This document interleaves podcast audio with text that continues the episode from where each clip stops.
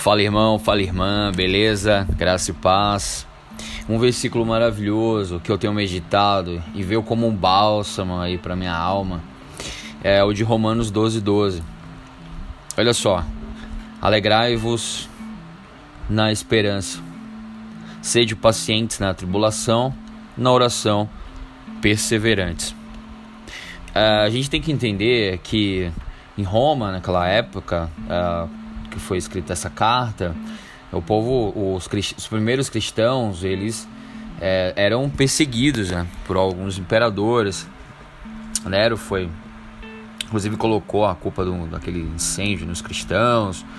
Então, é, e uma coisa que é interessante, que uma outra descoberta, assim, lendo, é, é que quando você lê as, as cartas de Paulo, a, a parte final delas é, são é, orientações práticas né, de virtudes. Então é, eu estou me esbaldando aqui né, com, esse, com esse alimento.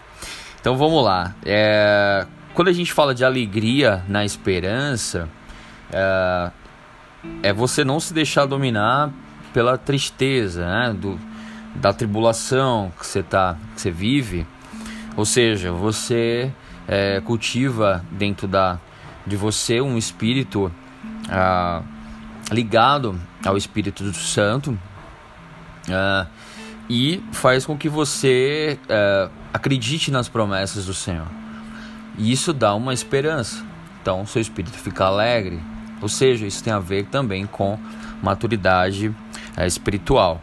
Seja paciente, pacientes na tribulação. E parece que essa palavra paciência, ela não combina muito com é, 2021, né? Mas para o relógio de Deus é por aí o caminho. Uh, a paciência na tribulação, ela faz com que a gente tenha um caráter fortalecido, né? Como eu falei algumas mensagens atrás, quando a gente passa por uma, uma tribulação, por uma prova, por adversidade, a recompensa no final é ter um caráter forte. Porque eu, quando você estuda um pouco é, sobre inteligência emocional, né, tem um, um autor chamado Daniel Goleman, é, que ele fala em relação às emoções que a pessoa que se deixa dominar né, pelas emoções elas são pessoas que têm uma deficiência uh, moral. Então, a própria psicologia ela já até comenta assim, né? é, um, é um ponto importante para que a gente possa trabalhar.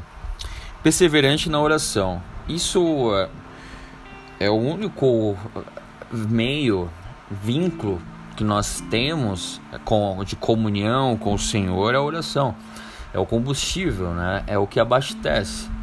Ou seja, hum, perseverante é não não desanimar, não deixar de orar.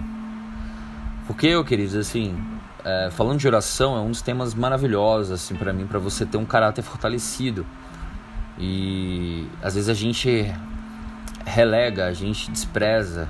Não, mas eu não tenho tempo para orar e tal. Não, mas né, é questão de prioridade. Orar é sem cessar, tá ligado com o Pai.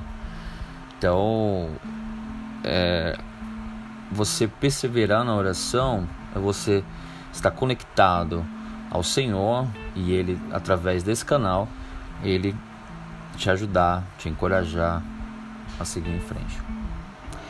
Espero que essa mensagem tenha te edificado, tá bom?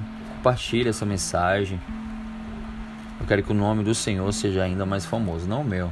O nome não é para mim, é para o Senhor tá? É isso. Orem por mim.